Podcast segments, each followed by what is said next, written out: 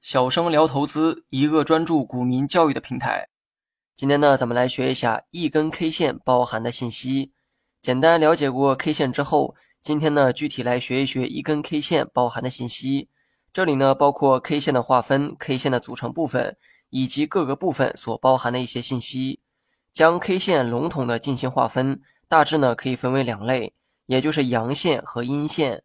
我在下方的文稿中呢放了一张图片，大家呢可以自行的查看。如果你看到的 K 线啊是红色的，那就叫阳线；如果看到的 K 线是绿色的，那就叫阴线。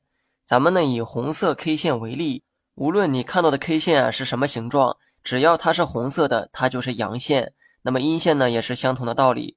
然后呢，咱们再来看一下 K 线都有哪些部分组成。我们呢以图中的阳线为例，一根 K 线呢由两部分组成，也就是实体部分和上下影线。K 线的中间部分，也就是面积最大的那个部分，叫做实体。实体上方呢，你会看到一根直线，这根线叫做上影线。如果实体下方也有这样一根直线，那这根线叫做下影线。刚才呢是以阳线为例，其实呢阴线也是相同的道理。大家呢可以查看图片进行对比。然后呢，咱们再做一个小总结哈。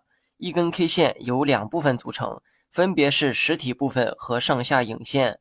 如果影线长在实体的上方，那就叫上影线；反之呢，影线长在实体的下方，那就叫下影线。那么我建议新手呢将文稿中的图片进行保存。内容呢简单却比较繁琐，保存起来呢便于日后随时查看。了解了 K 线的各个部位之后，咱们呢再来看看这些部位都包含着哪些信息。还是以图中的阳线为例，阳线的实体部分包含了两个信息，也就是当天的开盘价和收盘价。那么对于阳线来说，实体的最下端就是开盘价的位置，实体的最上端则是收盘价。比如说某只股票开盘价为十元。收盘价是十点三元，那么 K 线实体的下端对应的位置就是十元，而实体的上端对应的位置则是十点三元。然后呢，我们再反观一下图右边的阴线，你会发现阴线的实体啊也包含了相同的信息，也就是开盘价和收盘价。不过这两个信息呢跟阳线表现的不太一样。对于阴线来说，实体上端体现的才是开盘价，而实体下端体现的才是收盘价。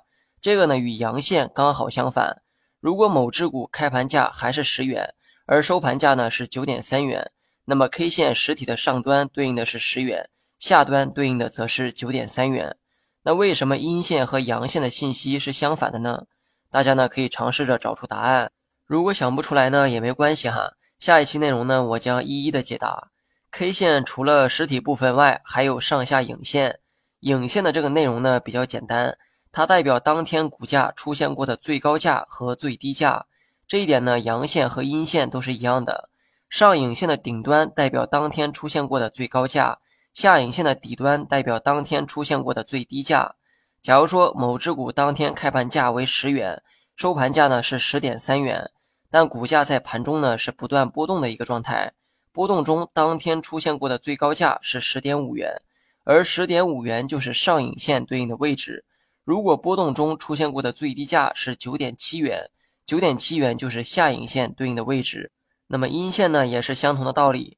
以上这些信息啊都非常简单，只需要记住即可。但这些信息是如何随着股价变化的，相信新手呢还没有一个足够清晰的概念。通俗来讲，很多人呢还不知道一根 K 线的形成原理。关于这点，我们下回继续讲解。好了，本期节目就到这里，详细内容你也可以在节目下方查看文字稿件。